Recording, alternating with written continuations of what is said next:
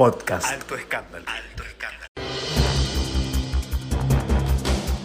Seguimos conectados en nuestro podcast y nos vamos a ir directamente a los Estados Unidos. Ahí se encuentra nuestro amigo José Ramón García Montiel. Queremos hacer eh, esta pregunta. José, ¿cómo estás? Eh, te saludamos desde Argentina.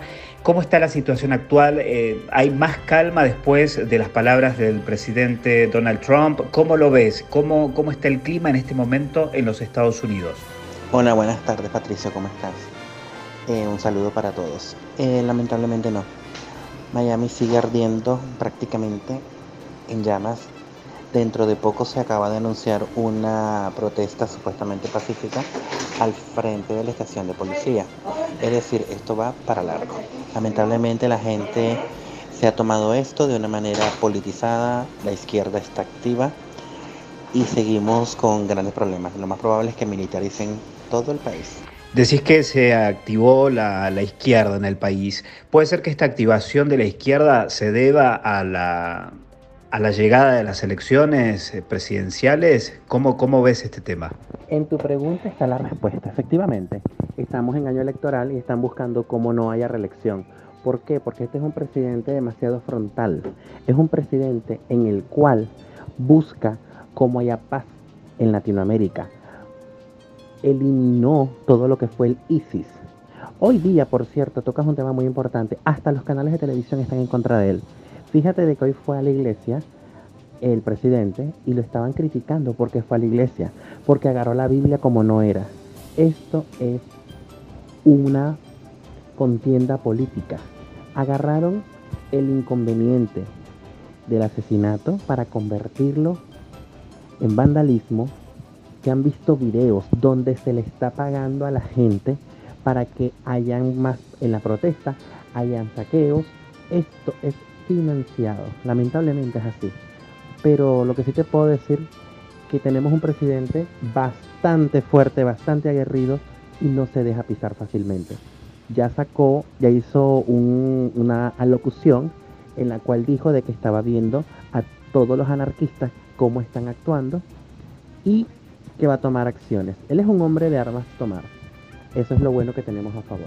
Y para terminar, amigo, este día martes se está llevando una campaña a las redes desde los Estados Unidos que es Blackout, ¿no? Eh, día martes de Blackout. Eh, ¿Pensás que esta campaña tenga que ver eh, que, los sectores eh, en contra del presidente Donald Trump se sumen para desprestigiarlo? es realmente una campaña sentida, hay muchos artistas que están a favor o en contra o aprovechan el momento, la situación para demostrar su descontento con el actual presidente. ¿Cómo ves este tema? Mira, esta campaña del día de hoy en las redes, las redes tienen un gran poder y el poder está en subirte, encumbrarte para ser más específico o denigrarte. Al presidente lo quieren denigrar, quieren que entre. Esta es una campaña más que todo de los demócratas. Yo te voy a mandar un video en el cual tú vas a ver al candidato demócrata manoseando niñas menores de edad. Eso por un lado. Por el otro, hay muchos artistas que sí están en contra del presidente porque fue mal interpretado. Hasta él mismo lo ha dicho que el mensaje cuando se estaba lanzando la candidatura no era para con los latinos, era para con los mexicanos que iba a poner una frontera porque entraba cualquier tipo de persona con antecedentes criminales, violadores, asesinos y pare de contar y venían a delinquir a este país. Le pedía a México en ese momento el gobierno de Peña Nieto que por qué no le mandaba mano de obra calificada que México la poseía.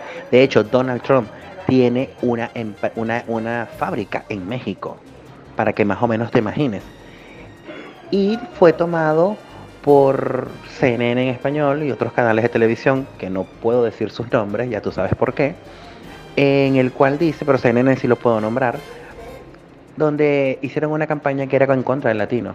En contra del latino, no.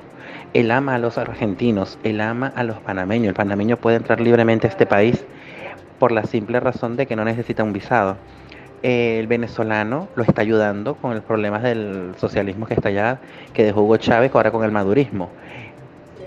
Es una persona muy frontal, sin filtros, y eso a la gente no le gusta.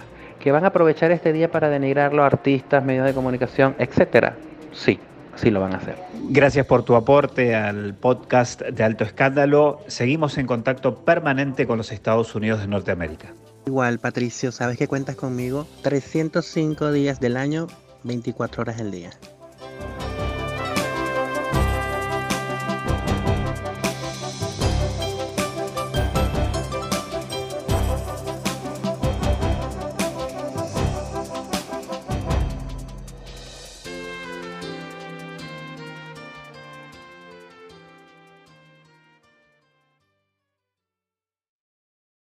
Alto Escándalo.